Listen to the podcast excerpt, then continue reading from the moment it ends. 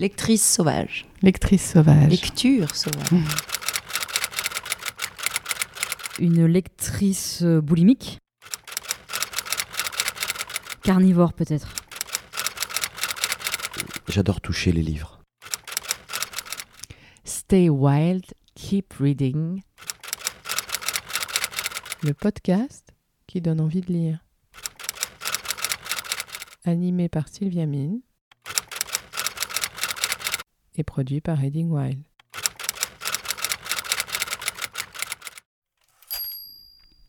Alors Sarah Chiche, bonjour. Bonjour. Je suis très contente de vous retrouver ici.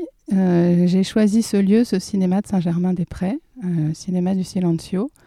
Je pense que dans ce moment un peu particulier qu'on vit tous, euh, je ne sais pas ce que ça vous évoque, comment vous le ressentez, mais euh, cette salle vide, on a la chance, nous, de se retrouver pour se parler, mais c'est vraiment un moment un, un peu étrange. C'est une salle vide, pleine de ses absents et remplie de tous ces films merveilleux qui attendent qu'on puisse les voir, mais que nous ne verrons pas pour le moment. Alors nous, on se retrouve aujourd'hui pour parler euh, de vos lectures. Vous êtes, euh, écrivain, auteur, psychanalyste. Euh, c'est toujours un, regard intéressant, je pense, dans votre, écriture. Vous avez publié Les Enténébrés, Saturne, magnifique Saturne, deux, deux pépites euh, et trésors euh, de lecture. Mais, euh, mais aujourd'hui, on va parler de la lectrice que, que vous êtes. Alors, il y a une question rituelle dans, dans Stay White Keep Reading, c'est Sarah Chiche, quelle lectrice êtes-vous? Assez compulsive et obsessionnelle, c'est-à-dire que j'ai des séquences euh, dans la vie au cours desquelles je vais m'intéresser absolument à une thématique et essayer euh, de façon exhaustive de lire le plus de choses possible qui, qui s'y rapportent. Euh, ce que je constate, c'est que depuis que je publie des livres, beaucoup de mes lectures sont très corrélées aux livres à venir, à ceux qui se préparent. Euh, ce qui n'était pas du tout le cas quand j'étais euh, enfant et adolescente. Certes, très tôt, j'ai voulu écrire, je dirais vers 10 ans, Oui. mais néanmoins, c'était absolument euh, décorrélé. C'était des errances libres. Souvent, ce qui m'arrivait quand j'étais ado, c'est que les week-ends où je m'ennuyais à périr à la campagne, eh bien, il y avait beaucoup de livres. C'était les livres des adultes, soit les livres de mon père, disparu, mais il restait ses livres, soit les livres de ma mère ou bien les livres de ma grand-mère. Et je voyais bien que ce n'était pas du tout les mêmes, euh, que chaque personne avait des univers extrêmement différents. Donc c'était peut-être aussi une manière de percer les énigmes familiales en partant à la découverte euh, des livres euh, qu'ils aimaient, qui les constituaient. Et puis c'était aussi euh, progressivement une façon de s'affranchir justement de, de tout ça, de cet univers pour partir dans d'autres mondes. Vous parliez d'univers différents, de, de l'absence de votre papa, euh, qui évoquait magnifiquement évidemment dans Saturne. C'était quoi son univers justement? Comment vous êtes entré dedans? C'est quoi ses premiers livres? Alors lui aimait beaucoup le... Je crois que un de ses livres cultes, c'était Le Quatuor d'Alexandrie de Laurence Durel. Mm. Euh, livre que j'ai regardé la première fois enfant, mais évidemment, je n'y comprenais rien. Il y avait juste ces évocations de l'Égypte, ces paysages ensablés, euh, ces mondes mélancoliques. euh, C'était très beau, mais je n'y comprenais pas grand-chose. C'est beaucoup plus tard que j'y suis, que j'y suis revenue. Il aimait Kafka aussi, énormément. Il aimait le théâtre, il aimait Strindberg. Euh, il, aimait, euh, il aimait les auteurs, il aimait la, une certaine noirceur, une certaine profondeur. Il aimait euh, beaucoup Romain Gary, Joseph Kessel aussi. Voilà, donc tout ça, c'était des livres, vous voyez, comme des, comme des, petits, comme des petits chemins dans la nuit et avec des noms d'auteurs dont j'ignorais tout, mais progressivement que j'ai arpenté. C'était comme des trésors pour vous Ah oui, c'était des trésors. C'était, vous voyez, la, la malle qu'on ouvre, c'était, euh, c'était inépuisable.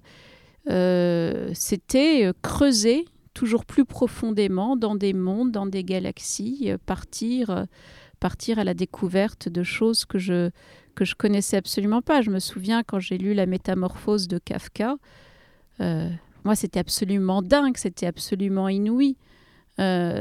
D'une certaine façon, de, retrouver tous les désarrois de l'adolescence, les impressions d'étrangeté, euh, le sentiment de se sentir euh, un insecte, un cloporte, euh, d'être étranger en sa propre maison.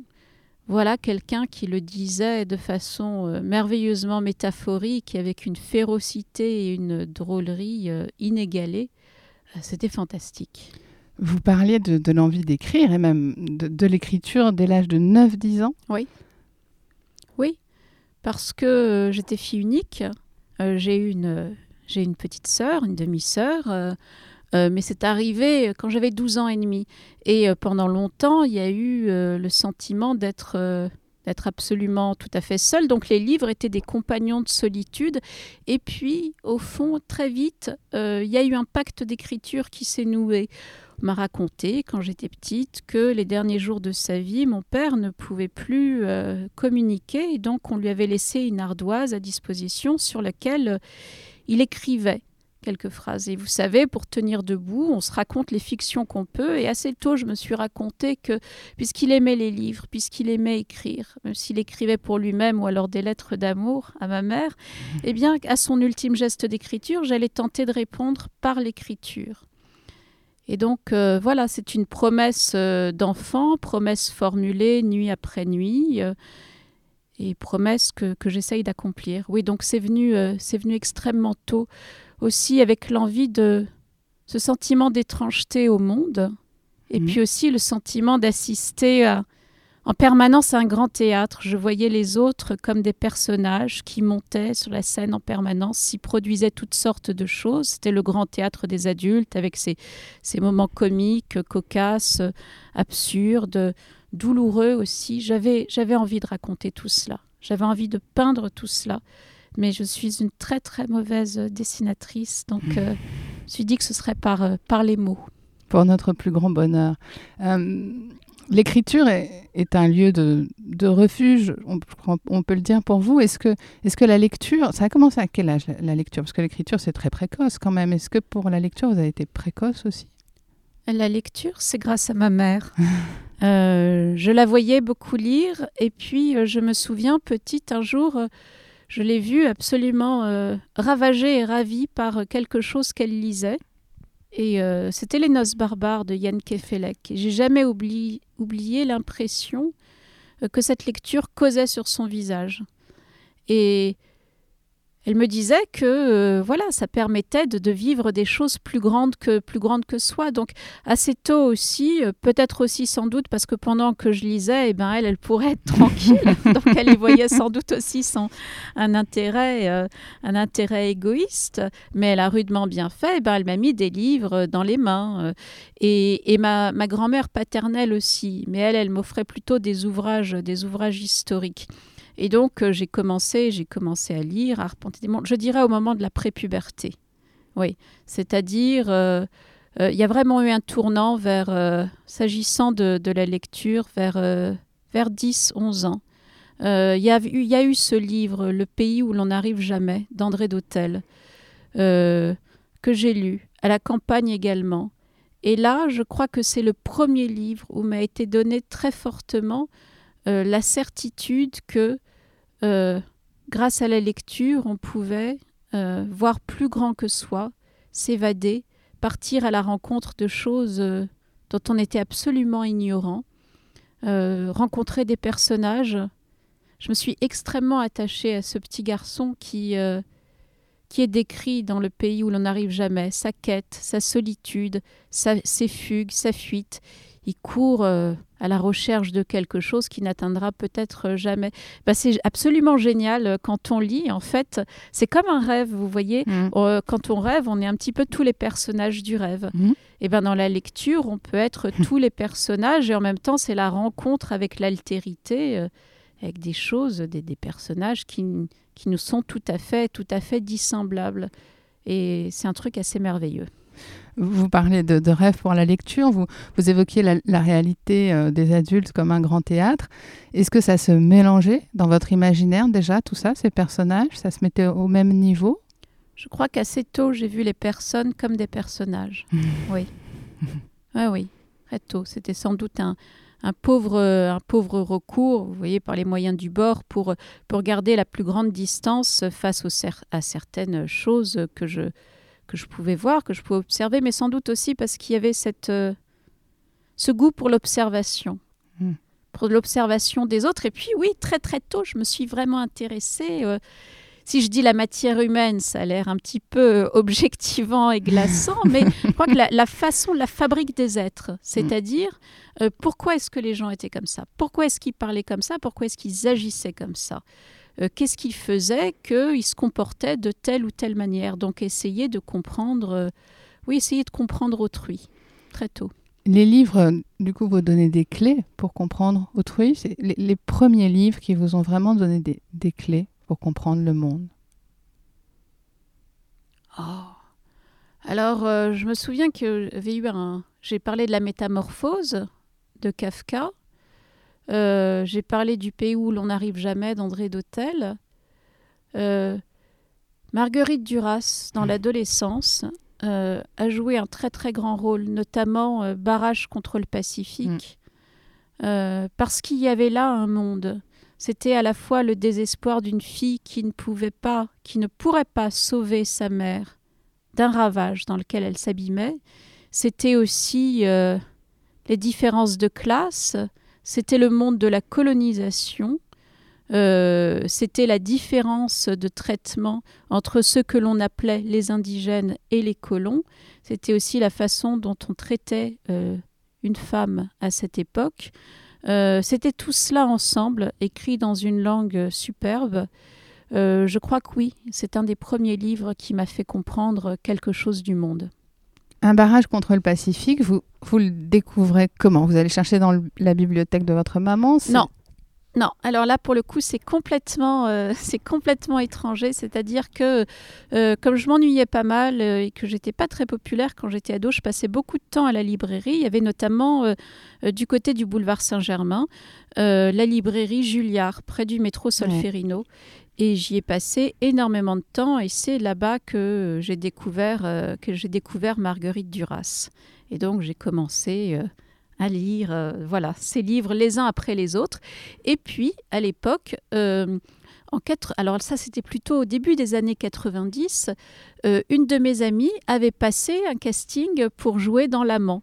Elle n'a pas été retenue, mais en tout cas, ça avait causé dans notre entourage de lycéens une, vive, une vive émotion. Et puis, on était allé voir entre amis le, le, film, bon, qui est, qui, est assez, assez loin du livre, hein, et beaucoup plus sentimentaliste et et euh, un peu niais, j'ai trouvé. mais en tout cas, euh, voilà, donc Duras est venu par, euh, par la lecture, mais très loin, pour le coup, très loin de la, de la maison familiale à l'adolescence. Il y a aussi eu des moments, des livres qu'on m'interdisait de lire parce que c'était trop tôt, parce que c'était trop sexuel, parce que c'était trop licencieux. c'est comme ça que j'ai découvert bon, le très controversé aujourd'hui Lolita de Nabokov. Euh, je l'avais acheté une première fois et puis euh, ma mère, euh, l'ayant trouvé, l'avait jeté. Ah oui. Voilà. Et donc, ça m'a pas empêché d'aller à la librairie Gallimard euh, cette fois quelques semaines plus tard et de je me souviens d'aller au sous-sol et de demander euh, très timidement euh, le est-ce que vous avez Lolita de Nabokov? Et, voilà à cette époque voilà j'avais pas compris la dimension tout à fait métaphorique du propos et que à travers le personnage de Lolita c'était aussi euh, le Nouveau Monde et une certaine inculture euh, américaine euh, que Nabokov raillait, qui avait tout un jeu absolument dingue, enfin d'une érudition vertigineuse sur, sur la langue. Et puis il y avait aussi les ouvrages de Sade qui étaient chez mes parents, qui étaient chez mes parents, mais que, auxquels je n'avais absolument absolument pas le droit d'accéder. Euh, C'était pas le droit ou ils étaient vraiment... Euh, ils étaient planqués tout en haut comme ça, mais euh, voilà, hein, il suffit qu'on dérobe l'objet et qu'on vous dise c'est interdit pour avoir évidemment envie d'y aller. Et alors là, je me souviens quand même de, de lectures où...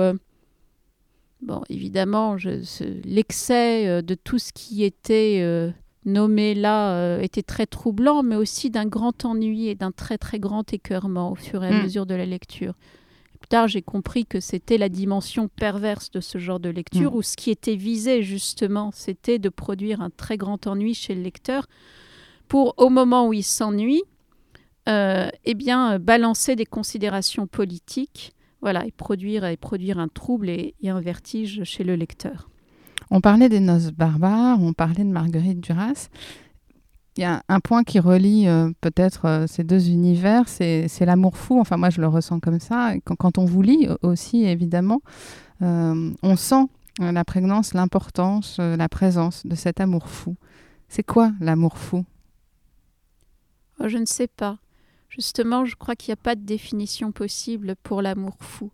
On pourrait dire, si on essayait, que c'est quelque chose qui dépasse les bornes. Vous voyez, que arrive un moment où l'on se retrouve euh, dans un espace entièrement ouvert. C'est-à-dire que ce serait à la fois une remise absolue de soi, mais euh, une remise dans l'autre. Le, le, le grand roman de l'amour fou, pour moi, c'est euh, le tome 2 de L'homme sans qualité de Robert Musil. Euh, après la mort de leur père, un frère et une sœur se retrouvent. Ils ne se sont pas vus depuis des années et entre eux, voilà, progressivement, euh, l'évidence de l'amour. Mais ce qui est superbe dans ce livre de Musil, c'est que très vite on oublie que c'est un frère et une sœur.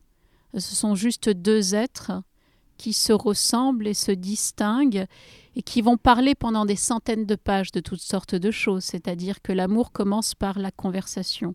Conversation sur la musique, conversation sur l'époque, conversation sur la différence entre sentiment et sentimentalisme. Et c'est au bout de 892 pages, je crois, qu'ils vont enfin s'embrasser. Il était temps, et euh, à ce moment-là s'ouvre quelque chose, c'est le sentiment du sublime, c'est-à-dire qu'ils vont tomber l'un dans l'autre, l'un pour l'autre, euh, et ce sentiment de, de dissolution de soi par l'amour et pour l'amour, et l'amour comme grâce et comme damnation, ben, c'est quelque chose qu'on retrouve chez Duras, effectivement, euh, et quelque chose qu'on tr- qu'on trouve dans ce, dans ce livre de Musil, oui. Le, le livre euh, d'amour de Marguerite Duras que vous pourriez préférer? Mais j'ai aimé l'amant quand même. Euh, je je l'ai aimé envers et contre tout euh, parce que euh, je trouvais tout de même que sur la solitude de l'adolescence, l'éveil à la sexualité et la transgression, il y avait là des choses, euh, des choses qui me plaisaient. Et puis le désir féminin. Euh, je le trouve, euh, j'ai trouvé très beau ce livre. Alors, euh, et puis il y a ce texte aussi dédié à Yann Andrea, l'homme atlantique. Ça c'est magnifique. Ce, ce- cette figure d'homme qui sans cesse à elle se dérobe, le désarroi, le désespoir dans, dans lequel ça la laisse. Euh, puis cet homme qui s'enfonce dans un lieu où il n'y a plus que l'horizon pour, l'hor- pour, pour horizon. Euh, c'est assez magnifique, oui. Dans les grands auteurs euh, qui, qui comptent par leur écriture euh, et, et par la passion que vous, vous avez pour eux, Fernando Pessoa, je crois que vous avez écrit un essai. J'ai écrit un petit essai en 2013 aux éditions Cécile Défaut qui s'appelle Personne. C'est sur Fernando Pessoa et la mélancolie. C'est assez drôle d'ailleurs parce que euh, auparavant j'avais écrit de- deux livres, deux romans, L'inachevé et l'emprise, mais euh, je les aime plus du tout. Je les trouve très médiocres, très faibles sur le plan littéraire. Oui, oui. Et pour moi, mon travail d'écriture a véritablement commencé avec euh, cet essai sur euh, la mélancolie, euh, dans lequel il y avait probablement déjà des traces, des esquisses de ce que l'on trouverait dans Saturne. Euh, quand j'ai rencontré Fernando Pessoa, une première fois par le biais du livre de l'intranquillité, euh, j'avais la vingtaine. Et je l'ai retrouvé ensuite, euh, dix ans plus tard, je devais avoir, oui, 31, 31, 32 ans. Et donc après bien des deuils, après la maladie, après beaucoup de choses. Et, et, et bien évidemment, la, la première rencontre, euh, quand j'étais jeune femme, avait été tout à fait fulgurante. Et puis je l'avais laissée de côté, comme quand on on veut pas toucher à quelque chose qui est si grand que l'on sait que ça peut brûler Mhm. ou glacer. C'est-à-dire que euh, c'est un gouffre sans fin et un gouffre sans fond, Pessoa. C'est-à-dire que plus on s'abîme dans la lecture des déambulations euh, euh, dans, dans la ville euh, rêvée, dans la ville de Lisbonne, euh, plus on regarde le gouffre qu'il y a en cet homme, plus ce gouffre regarde, en nous. Euh, poème en prose, méditation euh, métaphysique, euh, songe sur euh, l'empire perdu, deuil de l'enfance aussi. Ce qui, ce qui est génial, c'est que euh, Pessoa, enfin Bernardo Soares, son, le semi-hétéronyme de Fernando Pessoa, euh, arrive à parler de, ses parents, mais de façon tout à fait, euh, tout à fait déguisée, avec d'autres formes de deuil. C'est-à-dire que le narrateur euh, n'avait pas vécu exactement les mêmes choses que ce que Pessoa a vécu, et pourtant il y a des similitudes aussi. Euh, ouais, pour moi c'est quelque chose. euh, enfin, pour moi c'est un livre qui a immensément compté et qui continue à, compter et que je c'est véritablement le livre de chevet qui est posé euh, à côté du lit et auquel, euh, auquel on revient toujours. Et même quand on ne le regarde pas, euh, il continue à regarder en nous d'une certaine façon. Et quand je vous écoute, je- je- je- j'entends que, les livres qui comptent pour vous personnellement sont totalement liés évidemment aussi à votre écriture, à votre recherche dans l'écriture. Oui, je crois, oui. Oui, je pourrais pas dire autrement que oui, oui, oui, bien sûr, bien sûr. Est-ce que c'est deux personnes différentes? Euh, Sarah la personne et Sarah qui écrit ou bien? Sarah qui lit et Sarah qui écrit par rapport aux auteurs. Une bonne question. Non, je crois que c'est la même. mais je crois que c'est la même, mais que c'est toujours. euh, Quand je lis. En fait, c'est ça, oui. Quand je lis et quand j'écris, je redeviens toujours un enfant. Mais je ne suis pas. Mais je ne suis pas sûre d'être une petite fille à ce moment-là. Mm. Euh, Je suis un enfant euh, qui n'a pas. Oui, ni garçon ni fille, juste un petit être euh, très curieux, très silencieux et qui creuse, qui creuse, qui cherche. Et euh, l'écriture et la lecture me rendent toujours à cela. Donc il y a une vulnérabilité totale, mais, euh, mais c'est une vulnérabilité que j'aime. Vous lisez Ah, souvent, euh, alors soit sur le canapé, allongé, ou alors dans mon lit.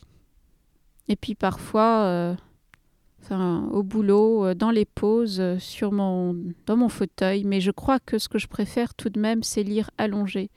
Comme si l'acte même euh, de lecture allait plonger dans des rêveries si intenses ou dans des réflexions si fortes qu'il fallait se coucher pour que à la fois les mondes les mondes dont il est question dans chaque livre puissent se déployer dans la, dans la pièce et en même temps parce qu'il y a un tel abandon qu'à un moment donné le, le corps lâche. Il m'arrive, euh, il m'arrive souvent de, de m'endormir en lisant. Vous avez besoin d'être seul dans la pièce pour lire? Ah, je peux. Vous savez, euh, naguère, il existait un lieu euh, absolument génial, ça s'appelait le café. Ouais. Voilà, et on pouvait y aller, c'était vachement bien. euh, on pouvait même y rester euh, de longues heures et pour bouquiner. Et ça aussi, euh, alors ce que j'aime, c'est euh, lire entouré de beaucoup de bruit, de beaucoup de rumeurs, celle du café. Et, et de temps en temps, comme ça, la lecture de tel ou tel livre est trouée par les voix, les voix des serveurs, les voix des clients. Ça, c'est, ce, ce- ce sont des bruits, des tumultes que, que j'aime beaucoup. Vous voyez, en parler, j'en parle là avec euh, nostalgie, euh, une nostalgie terrible. Et encore de la frustration, on espère quand même que ça va revenir. Ah ben, je peux vous dire que le jour où ça revient, je serai là avec le livre du moment euh, pour, pour en profiter. Euh, et puis sinon, oui, c'est dans une chambre, la mienne ou à l'hôtel, quand je suis, je suis amenée à voyager. Euh, et à ce moment-là, absolument seule. Je ne peux pas lire avec euh, l'homme que j'aime euh, non loin de moi. C'est pas possible. C'était la que question. ouais. Je crois que sa présence euh, fait obstacle à la concentration absolument nécessaire et au besoin de, de solitude. Vous parliez du livre du moment. Justement, le, le livre du moment, pour vous, ça, ça mêle, j'imagine, euh, des grands classiques, euh, des livres euh, qui sortent de manière euh, contemporaine à votre existence. Comment se, se fait ce, ce mélange? Comment Parce qu'on n'a jamais assez de temps pour lire. Donc, comment vous, vous vous arrangez avec ça, avec tous ces livres à lire? Je m'arrange assez mal parce que euh, j'ai envie de tout lire. Euh, et puis, bien évidemment, c'est un échec, c'est c'est le ratage. Euh, je trouve important, cependant, de pouvoir lire ses contemporains. C'est-à-dire que là, la rentrée littéraire, euh, lire les autres, voir ce qu'ils avaient fait également, euh, c'est une question d'éthique. C'est une question de plaisir aussi parce que voilà, il y a eu pas mal de, livres assez, euh, assez merveilleux à cette rentrée. Certains dont on a beaucoup parlé et puis d'autres, euh, malheureusement, dont on a très peu parlé et, c'est bien dommage. Donc, ben, je vole. Je vole des heures à la nuit, souvent, pour pouvoir lire les livres du moment. Euh, C'est-à-dire que du coup, euh, ça m'oblige à me, à me coucher un peu tard, parce que sinon, euh, avec mon travail de clinicienne et puis euh, voilà la vie, la vie de famille, et bien sinon, on n'a on pas le temps. plus, plus les livres, vous parliez de votre travail de clinicienne, j'imagine qu'il y a des ouvrages aussi de recherche. Bien sur- sûr. Bien sûr, il y a des ouvrages de psychopathologie. Euh, plus le temps passe aussi, plus je me remets à lire des, des ouvrages de, de médecine. Euh, et, euh, et donc tout ça dévore aussi beaucoup, de, beaucoup de temps. On n'a pas parlé de Thomas Bernard. Non. Alors Thomas Bernard, ben, moi j'ai commencé à lire assez tard, hein, à, la, à la trentaine. Et pour moi, Thomas Bernard, c'est la rencontre aussi avec l'Autriche. Euh, Ouais. C'est l'Autriche rêvée, euh, c'est l'Autriche que j'aime. Euh, jamais lu une telle férocité, une telle virtuosité dans l'ironie. Alors il y a ce, ce livre des, a- des arbres à abattre Hmm. euh, que j'ai tellement aimé que euh, je m'en suis inspirée dans Les Enténébrés euh, en pastichant, et c'est tout à fait dit dans le livre, une petite scène euh, de, des arbres à abattre. Des arbres à abattre, c'est l'histoire d'un type qui se trouve piégé dans un dîner auquel il n'avait absolument pas envie d'aller. Et toute la médiocrité du monde lui tombe dessus, et donc il va décrire tous les personnages de ce dîner avec une causticité, une férocité euh, absolument inouïe. Et à un moment donné, il va se rendre compte que s'ils sont médiocres, lui aussi est tout aussi médiocre, médiocre parmi les médiocres. Et c'est aussi un grand livre euh, sur euh, le piège social, c'est-à-dire que dès l'instant où nous avons à vivre en société, nous sommes dans la compromission, nous sommes dans le mensonge, nous sommes dans le travestissement, c'est-à-dire que le plus beau, le plus pur et le plus intransigeant que nous avons en nous-mêmes, nous sommes obligés de l'abraser, de le cacher, euh, pour pouvoir euh, vivre en société et avoir des comportements, euh, comme on dit, adaptés ou normés ou acceptables. Donc, euh, euh, des arbres à abattre et, et tous les livres de Thomas Bernhardt, d'une façon générale, c'est le retour de la pulsion sauvage euh, euh, dans, euh, dans la vie, dans, dans la société. Cette pulsion sauvage, c'est la vôtre aussi. Oui. Oui, oui, c'est une fois encore, c'est celle de l'enfant. Euh, Il y a ce- cette, cette phrase de, de Louis-René Desforêts dans Ostinato que j'aime à citer souvent sur que jamais la- en lui la voix de l'enfant ne se taise. C'est-à-dire que le, je crois que le jour où en nous la voix de l'enfant se tait, nous sommes morts. C'est-à-dire on est, on est foutu. On est foutu, on a abdiqué. On a laissé euh, quelque chose de ses idéaux, quelque chose de ses rêves. On, on devient des moutons, euh, des êtres dociles. Euh, je crois qu'il y a quelque chose que je ne, qui me blesse énormément, euh, c'est le fade, le terne, que ce soit dans la vie ou en littérature. Je n'aime pas les livres fades, je n'aime pas le- les livres ternes. Et, et j'ai- lu aussi que vous n'aimiez pas les livres qui finissaient bien. non, c'est pas pas nécessairement vrai. C'est-à-dire que ah ça c'était euh, une petite blague sur euh, sur les fins heureuses. Euh, C'est-à-dire que euh, nous en tant qu'auteurs, on est parfois poussés à faire des livres avec des fins heureuses parce que le lecteur trouverait là un soulagement cathartique et que bon on a bien le droit on a bien le droit d'être un peu, un peu noir, un peu sarcastique, mais point trop n'en faut. Euh, je trouve que bon, euh, la littérature euh, un peu moralisatrice, avec des bons très bons et des méchants très méchants, c'est pas trop ma tasse de thé. C'est-à-dire que tout ce qui est lu de la complexité du monde, le fait Mm. que nous sommes des êtres divisés, contradictoires, eh bien, voilà, j'ai un peu de mal avec ce, avec ce genre d'ouvrage. Oui, la, la littérature ne se fait pas que de bons sentiments. Certainement pas. Et la littérature, je pense, c'est essentiel aujourd'hui pour continuer à conjuguer euh, cette nuance. euh, Oui, c'est- Voilà, pardonnez-moi, c'est- la nuance, ça ne veut pas dire qu'il faut à tout prix aller dans le glauque, dans le sordide. Non, non, pas du tout, mais euh, une, littérature de, la complexité, effectivement, de, de, la nuance, euh, l'équivalent en peinture. Voilà, il ne faut pas que ce soit pompier ou trop tranché comme cela. Euh, euh, Il y a des clairs-obscurs, il y a des clairs-obscurs dans la vie et il importe de les retrouver en littérature aussi, parce que... quand j'étais quand j'étais jeune, à un moment donné, j'ai travaillé à la télévision. Et euh, voilà, c'est courte période dans une vie antérieure. Et on nous disait, ben voilà, tu as 1 minute 30 et puis il faut utiliser 200 mots de vocabulaire, sujet, verbe, complément. Euh, ça n'a pas tenu longtemps pour moi parce que cette façon de prendre les gens pour les cons et euh, de leur donner à manger le monde de cette façon-là, euh, c'était pas c'était pas possible de faire récit du monde, récit des événements de, de cette façon-là. Ben, je trouve que euh, voilà, en la littérature, euh, c'est pas BFM TV quoi. ça, ça nous permet d'échapper à une forme de culture un peu du slogan aussi, je pense, qui est favorisée beaucoup par les réseaux sociaux, sur la réduction un peu de, de la phrase, comme vous le soulignez, et qui peut malheureusement amener à une réduction réelle de la pensée aussi. Oui, c'est-à-dire qu'un livre, c'est pas une, c'est pas une punchline, hein, Mm. c'est pas, euh, voilà, c'est pas des petites pastilles, euh, c'est pas des petites pastilles internet, certainement pas. Donc euh, il y a le droit à la rêverie, il y a le droit à l'errance, il y a le droit à des longueurs dans des livres, euh, à des moments où l'on où l'on se perd, où l'on où l'on dérive, où il y a des flashbacks. Euh,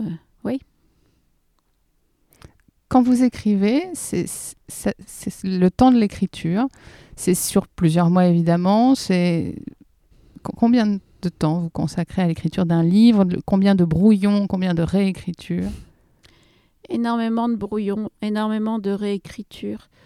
Euh, je suis très très inhibée. Euh, déjà, il y a toute une phase euh, où, où je me dis qu'il serait impossible de toute façon d'émuler des modèles, des idéaux. On a parlé de Pessoa, on a parlé de Bernard, ou de Marguerite Duras, ou Beckett, ou Blanchot, voilà. Et que donc, euh, ou Kafka, euh, ou Coetzee, enfin, ou Wilfried Jelinek, tous ces gens-là qui ont déjà tout écrit, euh, voilà, ça, ça- ça- à la fois c'est splendide, mais en même temps c'est ravageant, et donc on se dit qu'on sera qu'un pauvre petit pantin à côté de ça.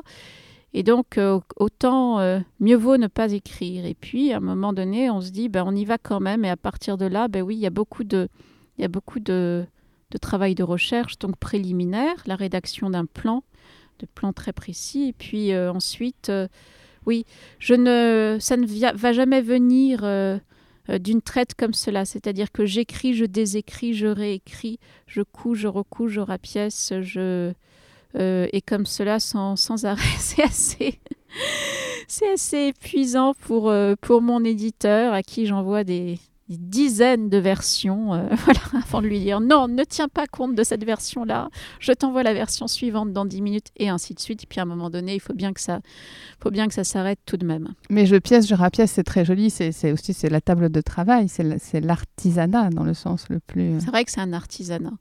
Et c'est vraiment au mot près, à la phrase près. Euh, on a dit que oui, mais mes, livres, enfin, si on parle de Saturne et des Enténébrés, euh, qui avaient une matière autobiographique, c'est vrai, je ne le nie pas.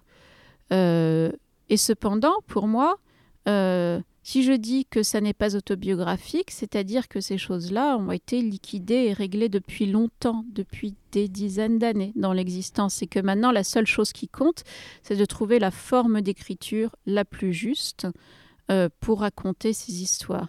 Ainsi, oui, euh, Ève et Harry, euh, dans Saturne, ce ne sont plus mes parents, ce sont simplement des personnages qui sont agis par certaines émotions, euh, qui représentent certains archétypes, et euh, voilà, c'est la seule chose qui compte. Saturne, je l'ai écrit euh, vite parce que à partir du moment où est venue la décision d'écrire, il fallait le faire vite, sinon cela aurait été intenable. Je l'ai écrit en cinq mois. pour les enténébrés, dont l'architecture était plus complexe, davantage sous forme de fragments et beaucoup moins narrative, en deux ans, oui. Je sais que vous prescrivez des films parfois dans votre cabinet euh, de psychanalyste. Est-ce qu'il vous arrive de prescrire des livres? Ah oui, ça m'arrive, oui. Ah oui. J'ai beaucoup prescrit, là, à la rentrée, Fille de Camille Laurence.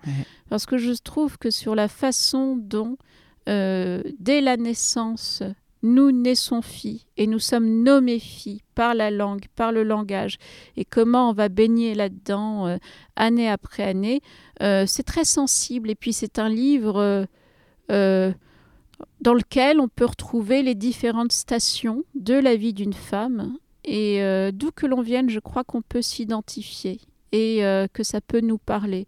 Alors il y a des moments terribles, comme par exemple euh, qui concernent les abus sexuels dans l'enfance, ou des années plus tard la perte d'un enfant, la mort d'un enfant.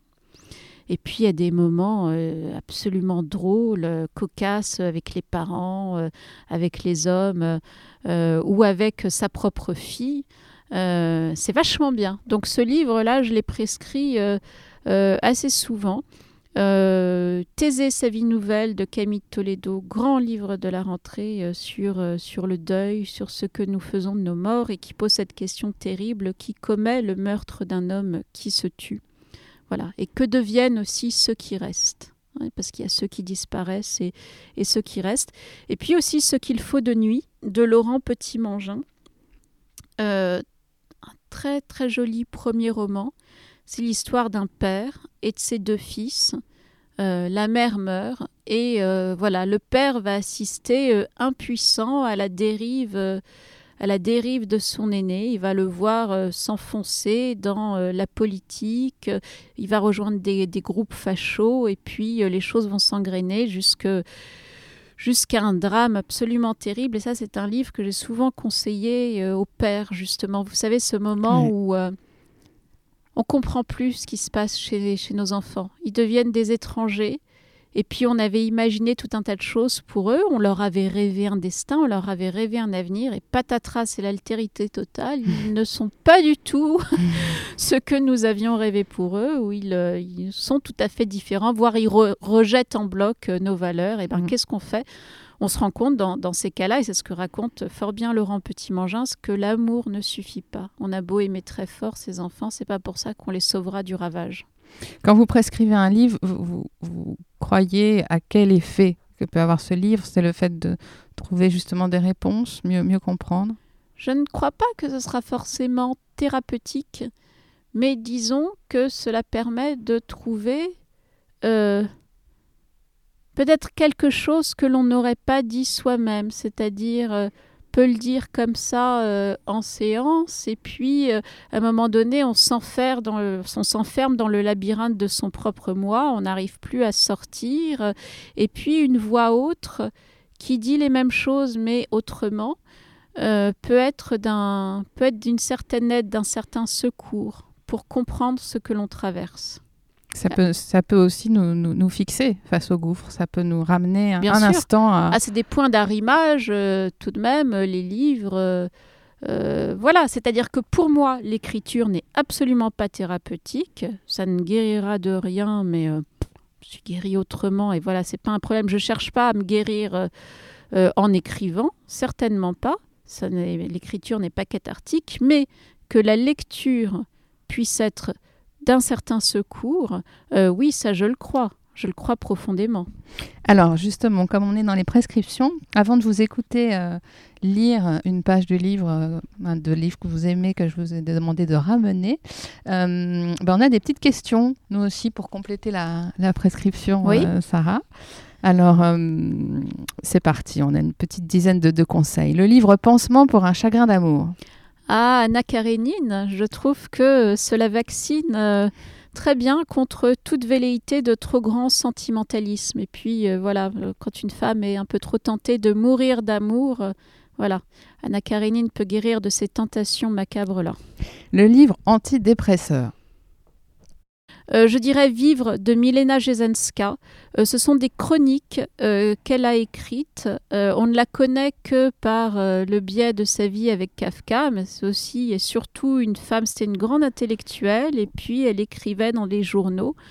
des billets d'humeur, des trucs hyper drôles sur la vie, sur l'époque, sur la solidarité. je recommande, c'est très beau. Le livre réparateur. Fernando Pessoa, le livre de l'intranquillité.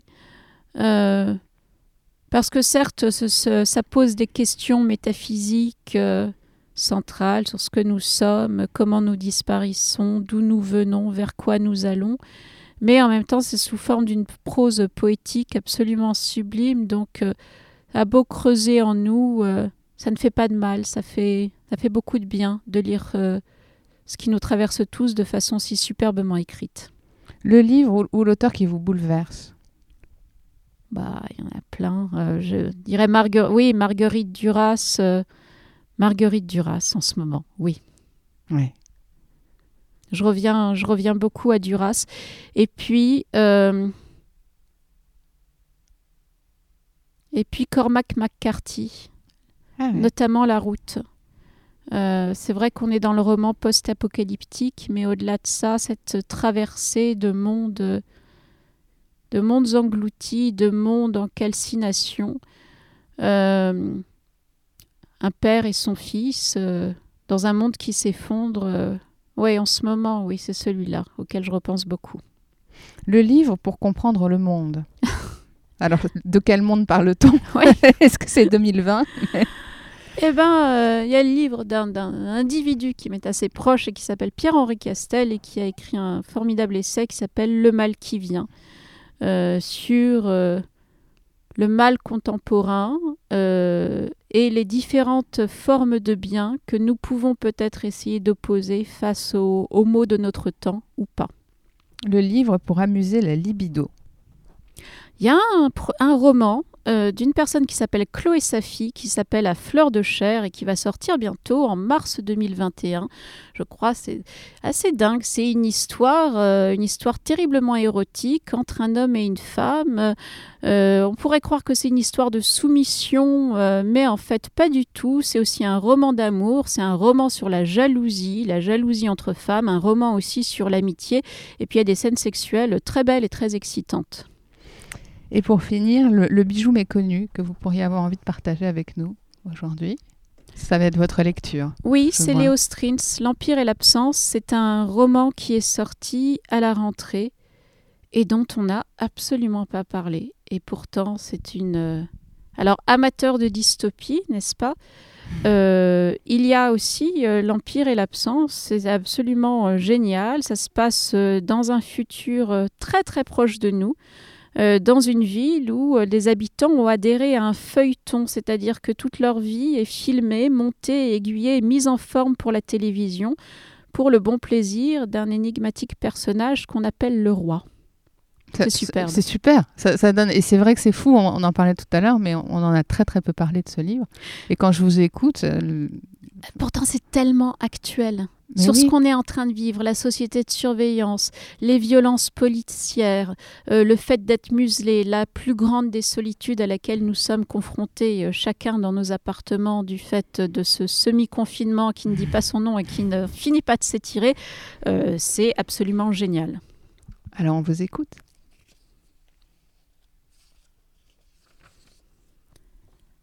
À l'homme qui retrouvera ce texte une nuit dans la chambre, dans la chambre.